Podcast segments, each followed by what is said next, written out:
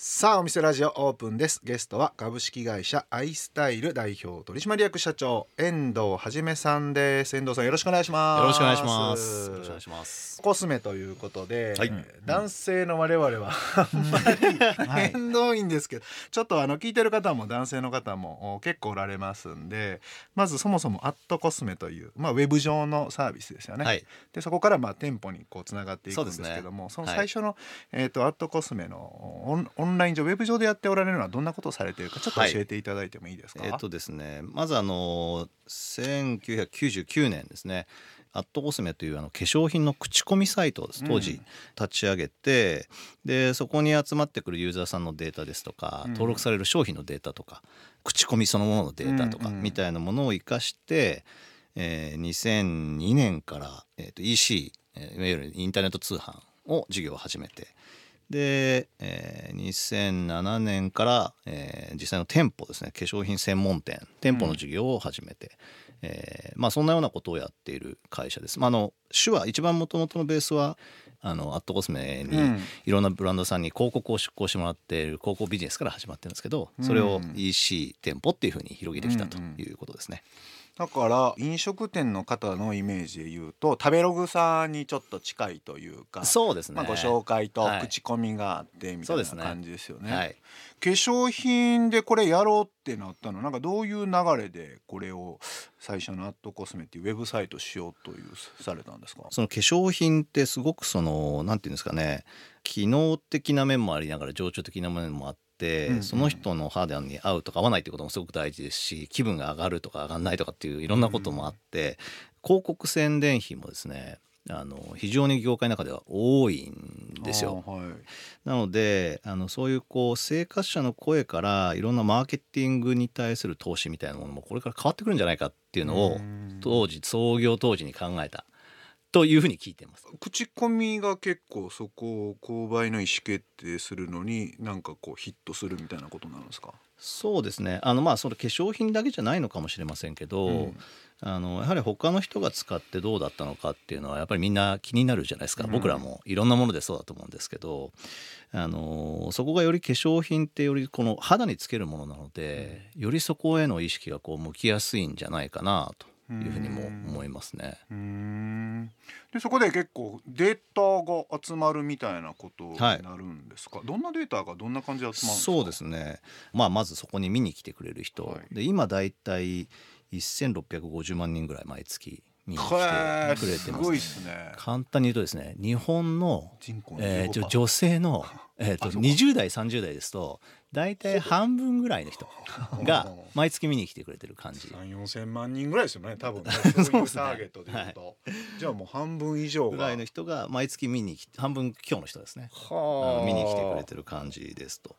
で商品数はまあ今までの累計なので、うん。37万点ぐらいの商品数商品データが登録されてます。あそうか。過去のやつもこそういうう化粧品があるよっていうので蓄積されてるからですね。そうですね。でブランドも 4, 4万2,000ブランドぐらい国内外のブランドがあるんですけど、うん。今おっしゃってたようにアットコスメってあのいわゆる SNS と違ってフロー型ではなくてストック型なので、データとか情報がストックされていくっていうのがうん。一つアットコスメのまたソーシャルと違う特徴ではありますね。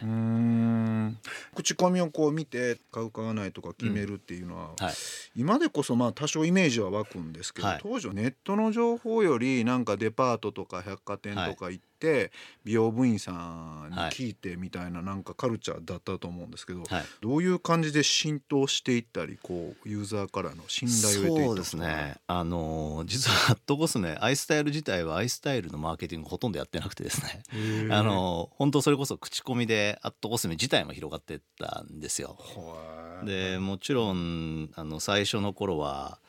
例えばあるブランドさんからすると、うんね、自分のブランドの悪口を言われるかもしれないのであそうですよね。そういうところになんで広告を出すんだって、はいはいあの言われたことももちろんありますしただそれが本当にやっぱり生活者、まあ、うちのこう会社のビジョンで生活者中心の市場創造っていうのがあるんですけど、あのやはり生活者の人たちを向いて正しい口コミを口コミの維持もすごく大変なんですけどそういうことをちゃんと出していくことが結果じわじわじわじわとこう生活者の人たちに浸透していってアットコスメで人気だとなんかそれは自分にとってもいいんじゃないかって思っていただけるお客様も増えましたし、やっぱ悪質なコメントする人とかやっぱいるんですか？これもうずっといたちごっこで僕らはただあのアットコスメの口コミは本当こう信頼で成り立ってると思ってるんでね。悪質な口コミですとかステマみたいなものに対してはえ24時間365日、人の手ともちろんあのシステムと両方で、あのそういう口コミが、えー入るとすぐアラートが鳴るようにへあのしてその維持管理には本当に手間とお金をかけてますね。はい。メーカー側がじゃあ広告費たくさん積むからよろしくねみたいなのは当然受けないってことですよねうんもちろんあまりにもクリーンなぐらい受けませんね。でもそうじゃないと信頼性を担保できないですもんねそうですね。信頼でやっとおすすめ成り立ってるので、あの本当に自信を持って言えるなるほどとこですね。なこれはもうちょっとなんかネット系のビジネスのクエスチョンなんですけど、はいはい。広告で口コミサイトやってるのに EC やり始めるとなんかこうコンフリクトするっていうか、メーカーさんがう売ってで、えっと、こっちのアットコスメは広告だけで表示を見せるっていうことが仕事だみたいなことなんじゃないですか、どなんかコンフリクトしそうなんですけどその辺はちゃんとこう整理しながらやっておられたんですか、えっとですね、店舗とか EC は商品を仕入れる側、うん。メーカーさんにお金をお支払いしてるんですね。はい。逆にアットコスメ自体は広告出稿いただいてるんで、ん。メーカーさんからお金をいただいてるので、コンフリクトっていうかですね、絶妙な三角関係だと思ってやってまし そうなんですた。ね、はい。でそれで EC の方がずっとこう順調に成長されていったっていう感じなんですか、えーっとですね EC はですね成長したのはもうこの数年でこうドドドドンと成長したんですけど立ち上がった当時はですね化粧品をインターネットで売るなんてけしからんっていううんものが業界の通説でした、それはメーカーサイド。そうです、はい。なので苦しい時期をなかなかずっと過ごしてたんですけど、ん。まあ徐々に徐々にインターネットがこれだけ広がってきた中でいろんなあのメーカーさんもやっぱりインターネットで物を売るってもうこれから普通のことだよねっていうご理解をたくさんいただいて、それでやっとこう取り扱いブランドが増えていってうん。まあその中でコロナになってお店は苦しかったんですけどいきなりこう EC の利用がドバンと伸びたっていうのが、まあこの直近の動向ですね。うん。これ EC っていうのはいわゆるアパレルでいうと ZOZO タウンみたいな感じでいろんなブランドがダーッとあるみたいな感じですか、はい。でそこでのこの主力主力じゃないとか売れる売れないとかなんかやっぱり EC に結構よっていいような商品売りやすい商品とかやっぱ結構あったりするんですか？ブランドとか。そうですね。というかあのトコスメの情報が僕らのやはりキーにはなっているので、うん。やはり僕らのこう EC サイトもアットコスメで人気のものがやっぱりこう売れやすいんですよ。うん。で実は僕らが流通こういう EC とか店舗をやりだしたのもアットコスメで人気のものは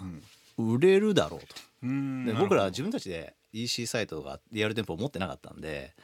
確認できる場もなかったですし、影響はあるんじゃないかと思いながらもなんか本当にそれがアットコスメの人気をもとに品ぞれをしていくとかっていうことが、うん。本当にこうそうなるのかなっていうことのある意味こう実証実験でもあったんですけど、うんうん。まあしかもまあアットコスメがそれなりにこう先ほど申し上げた通り1650万とか見に来ていただいてるんで、それなりの影響力があるので、あのやっぱりアットコスメで人気のものがあの EC でも売れやすいお送りしているのは遠藤さんセレクトの一曲。なんでこの曲を選ばれたんでしょうか、初めて聞いたのは高校生の時だったんですけど、うんこんなに素敵なかっこいい曲があるんだなって聞いた瞬間に鳥肌が立ったのは今でも覚えてます。はい、レニー・クラビッツって僕すいません初めて聞きましたわ、うん。でも CM とかではなんか耳なじみはある感じですけど、ね、聞いたことはあった。はい。はい、なんかロックだったりこうちょっとソウルっぽかったりとか、うん。うんうんなんかこういろんな要素が含まれててなんかすごくあの音がうんなんていうんですかね、ちょっとセクシーだっていうか,、うん。そんな感じがすごくしてるんですよね。はい、素敵な曲をありがとうございました。お送りしたのはレニー・クラビッツ It ain't over till it's over でしたでそこから店舗の方にはい、入っていくってことだと思うんですけど、あの EC でやっておられて、うんとまあ、利益率が高いのがネット企業って感じじゃないですか。はいはい。でリアル店舗ってどうしても固定費もかかるし、うん。まあ、利益もそんな出ないしと、うん。なのに店舗に入っていくっていうとなんか特に上場なんかもされてると投資家なんかがなんでだっていうクエスチョンマークがこうついたりとかっていうのが出てくるんじゃないかなと思うんですけど、その辺の入り口、ね、どういう意思決定でこの店舗が始まっていて、はいまあ、その辺のこの交通整理ってどうされたのかなってちょっとお伺いしたい、うん。はい、あの今もですね実は化粧品の EC 化率って日本においての、まあ、化粧品 EC 化率ってちょっと上がったと思うんですけど多分8%ぐらい、えそんなもんなんですか？まだまだ全然低いんですね。で、はい僕らが店舗をややった2007年なんて、うん、まあもっと低い。多分 1%2% あったかどうかぐらいだと思うんですよね。でやっぱり化粧品の流通はまだこれからもしばらくやっぱりリアルが引っ張ってくんだと思うんですよ。これだけあの例えば家電だともう40%とかこうアパレルも結構こうな比率で EC 化率進んでますけど化粧品だけはなかなか進まないのは香りとか触覚とかなんかこう肌につけた感じとかっていうのはやはりこうなかなかネットではオンラインではできないこともたくさんあってオフラインみたいなものはやっぱりこうまあずっと大事だろうというふうに思ってた中で。リアルの接点やっぱりアットコスメでも持ちたいなと思ったんですよ。なんでかというと当時先ほど申し上げた通り化粧品を EC で売っていいっていう会社が少なかったので、うん、やっぱりほとんどリアルでの取引なんですよね。うん、なのであのアットコスメの情報をもとにこう品ぞれをしていくとか、うん、そのお客様をこう生活者を中心にしたお店作りをしていくとかっていうことへのトライをやっぱりちょっとしてみたかったんですよ。で投資採算はこうネットに比べると悪いだろうとは思ってたんですけど、うん、まあただそれもお客様が集まればまた変わってくるだろうなという中でまずそのスタートを切りたいと思ってスタートをしたというとこですね。実際はどうなんですか？やっぱり利益率ってそんな高くないんですか？そんなことは全然なくて、うん、結局はあの効率性の問題なので、うん、あの例えばリアルのお店の場合ってこう坪当たり売上ってよくあるじゃないですか、うんうん、面積あたり売上ですね、はい、坪単位いくらとか、はいはい、コストでも言いますけど売上もそれで見るんですけど、うん、海外の投資家の人たちが言ってましたけどまあ、当時あのアットコスメ今もありますけど1号店の新宿店っていうのがあって、うんうん、そこは世界でもトップクラスにいいんじゃないかって言われましたね。へえ70坪で16億円ぐらい売ってましたからへえそれがすごいのかどうなのかがあれちゃんとあれですけど それってななんで新宿はそんなすごいんですか？僕らのお店がこう支持されてるポイントは、自由に試せて、うん、こういろんなものに出会える環境っていうのを作ってきたんですよね。なんで、まあ、入りやすくて出やすいし、うん、ほぼ置いてある商品は全て試せるし、うん、商品の幅も本当100円から10万円超える商品があって。とこうプチプラって言われる商品から本当デパコスって言われる商品まで、あのたくさんあるので、まあ、そういうようなこう一気にいろんなブランドそこまで広いブランドを試せる場所もなかったでしかもそれが自由に試せてアットコスメの情報でどれが人気かすぐ分かると。でなんであのコスメフリークは何時間でも入れるしコスメに興味のない人は1位だけ買っていけば楽でしょっていうことをよく言われてたんで、あのそういうこう珍しいですよね。あのマニアな人も真逆にいる人もその人たちがこうお店に共存できるっていうのがすごくアットコスメストアがまあ結果そうやって人を集められたと思いますしあのそれがうまくいってきたポイントじゃないかなっていうふうに思いますね。ちょっと我々そんなに詳しくないんでお伺いしたいです、はい、そのデパートとかで行くのと、はい、あのアットコスメストアで行くのと、はい、どう違うんですか？化粧品業界って、うん、過去は特に流通によってブランドが違った。いわゆるチャンネル別ブランド制作っていうのを引かれてたんですよ。例えば資生堂だったらこことかがあるんですか？えっ、と資生堂だったらこのブランドは、はい、えー、百貨店では売るけど化粧品専門店では売っちゃダメドラッグストアで売っちゃダメとかっていうチャンネル別にブランドが決められてたんですよ。で僕らも百貨店のブランドやりたいけどできなかったりとか特に外資のこうラグジュアリーブランドはなかなか難しかったところあったんですけど、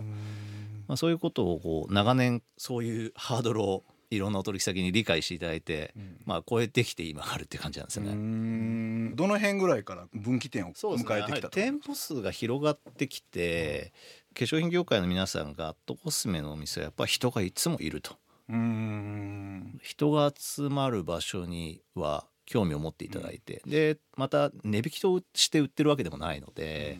うん、まあ細々としたポイントだけで あのやってきたのでそれをこうお客さんに出会いやすい環境を作って新しいブランドと新しいお客さんの出会いをとにかくたくさん作ってきたのが、まあ、だんだんとこう認めていただいたのかもしれないですね。最近は店舗の認知度がどんどん上がって店舗と EC の認知度が、うん、あの上がってきて特に店舗の認知度が特に上がってるんですけどなので店舗に行ってアットコスメを知るっていう人も最近特に若い年代の人たちは増えてきたんじゃないかなインフルエンサーからアットコスメっていう流れはあるんですか？それはさすがにないんですか？あでもですねあのー、あのインフルエンサーが言ってるやつ本当かなみたいなんでなんかアットコスメをチェックするみたいな。ありますそういう使い方もめっちゃくちゃ今増えてます。その商品で今度は検索した時にアットコスメは大体結構 SEO に強いんであの上に来るのでそれでアットコスメで口コミを見てなるほどやっぱいいんだとかあどうかなじゃあ一回ちょっと試してみようかなとかあでももうこれ良さそうだからもうこのままネットで買っちゃえみたいなこととか普通に起きてますね。ブランドっていうのは、はい、なんかすっごいいっぱいある感じなんですか？すっごいいっぱいあります。業界でいうとなんか大手がすごい強いとか、はい、中小がめちゃくちゃいっぱいあるとか今は中小ブランドが増えました。日本は OEM メーカーさんがめちゃくちゃ優秀なのでたくさん立ち上がって OEM メーカーさんに製造依頼して、いいのを作ってくれる、いいのを作ってくれるところが増えたんで企画さえすればはい、なんでそれこそ最近はインフルエンサーさんのコスメも売れるようになりましたし、でもそれ前まではあのやっぱ大手さんが主軸だったと思います。最近はプレイヤーが増えたと思いますけど本当に。でそれがどんどんそのシーズンごとにいろんな角度から新商品が出てきて、はい、で消費者からするとすごい種類が多すぎてどれがどういいのかわからないから口コミを見ながら決めていこうみたいな。そうですね。やっぱりこう商品の数も増えて情報の数も増えてきたんであのうちのお店でお客様の行動を見てると面白いですけど、まあ、必ず大体皆さんスマホを片手に何かを見ながら商品を触っていますね。アットコスメだったりもちろん例えばインスタグラムだったりもしてますけど、あのこれはここで見たあれかな片方で何かを確認しながら実際商品を見て、多分もうノートを体で両方でこう納得感をこう作ってるのかもしれませんけど、あのあやっぱりこれいいなとか。集客に強いからブランドも卸してくれるようになったっていうところって結構鶏卵だったりする気もするんですよね、はい、商品点数そんなでもなかったら、はい、多分集客も弱くなっちゃうと思うし、うんうん、その辺の入り口ってなんかどういう感じで集客が強くなっていったのかなと思ったんですけど。そうですね。先ほどハットコスメがあまりこう自分たちで自分たちのマーケティングをそんなやってこなかったのと一緒で実はお店もほとんど外に発信なんてしてないんですよ。そうなんですか。はい。あのどちらかというとそれも生活者の人たちが広げてってくれた、と思います。じゃあアットコスメのウェブ上でまあアナウンスぐらいはしたもちろんそれぐらいはしてますもうお店をオープンしたら、はい、もう普通にお客さんがちゃんと来てっていう感じだったんですか？そうですねなんであのやっぱりこうお店って一番近いのはその近くにいる人を呼ぶことでだんだんこう外にあの網を遠くに投げようとすればするほどやっぱりコストはかかってくるじゃないですか。こう遠くにそ網を投げるっていう行為はほとんどしなかったんですよ。でやってたらもう近くだけですね。例えばその商業施設にいる人たちをまず来てもらうとかだったら、そのルミネさんの中でやってればルミネさんの中で活動すればいいので。でそういう商業施設さんは外から人を引っ張っていく努力をしてくれるので。で結果、まあ、僕らが直接やらなくても一緒にやってるディベロッパーさんも広げてくれるっていうのもありますし逆にこう、あの2022年に原宿の駅前にあの大きい店をオープンしたんですけど、そこなんかは路面店なので、自分たちでお客さん集めなきゃいけないんですけど、これもほとんどやってないですね。おいそれちょちょっとだけやりましたけど最初。勇気いりますよね。商業施設での成功体験があって突然路面店ってなってくると、はい、そこはどうやって意思決定されたんですか？えー、っとですね、まあ、とにかくこう僕たちがあのお店でやりたいことっていろんな体験を、まあ、ブランドさんとユーザーさんをこう出会うそういう体験をとにかくたくさん作りたいなと。うん、まあとりあえずやってみっかっていうあのもう最後はその緻密なあれというよりも 自分たちを信じてやるしかないなっていうとこでやりましたね。そんな大きいお店をやったこともなかったですし今まで最大で100坪ぐらいのお店しかやったことのない会社が600坪の建物を借りたので。しかも原宿の駅前ですね。駅前にそうですね。すごいっすね。すごい意思決定でしたね。へえそれでもじゃあ固定費重いからしんどいなにならずいやもちろんコロナでそれですぐコロナになったのでめちゃくちゃ大変だったんですけどあのやっとこうあの黒字が出てきたっていう。へあの逆に本当ソーシャルとの相性がすごく良くて、なんでもユーザーの皆さんが勝手にいろいろ発信してくれますしあと YouTuber の皆さんの撮影とかも非常に多いので、なんであの僕らがあの撮影お願いしてるっていうよりも逆にここで撮影したいっていうふうに声をかけていただいてあの今「アットコスメ東京」っていうので YouTube 検索するともうすごいいろんな方に爆買い企画とかやっていただいたりいろんなことをしてるのでソーシャルで本当広げてもらってるっていう感じはありますよね。あちょっとじゃあその辺の店舗内のちょっと施策なんかを、はい、来週いろいろとお伺いさせていただければと思います。はい、まずは1週目はこの店舗にどう行き着いたかをいろいろとお話を伺いできて、ありがとうございました。はい、えー、ゲストは株式会社アイスタイル代表取締役社長遠藤はじめさんでした。ありがとうございました。ありがとうございました。事業投資家の三戸正和とスマレジ代表の山本博でお送りしてきました。お店ラジオそろそろ閉店のお時間です。はい今日も留守番電話入ってます。ありがとうございます、えー、この番組ではお店の方からのメッセージが留守番電話という形で届きます。それでは聞いてみましょう。こんにちは。メンズオーダースーツセットアップ専門店のプライブデザインスーツの佐藤と申します。表参道駅から徒歩1分に店舗を構え20代から40代向けのオーダースーツを販売しており、おしゃれな裏地や綺麗なシルエットが特徴です。お値段も3万5千円からあります。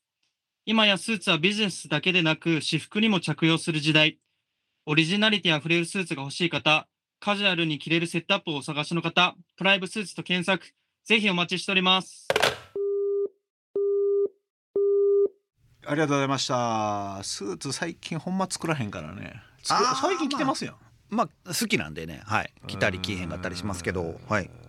ちょっとそろそろ作らなあかんな。表参道1本ってさ、すごい賃料高いんじゃないのとか思うんですけど。そのくらいいいもんなんでしょう。でも値段は3万5千円。すごい。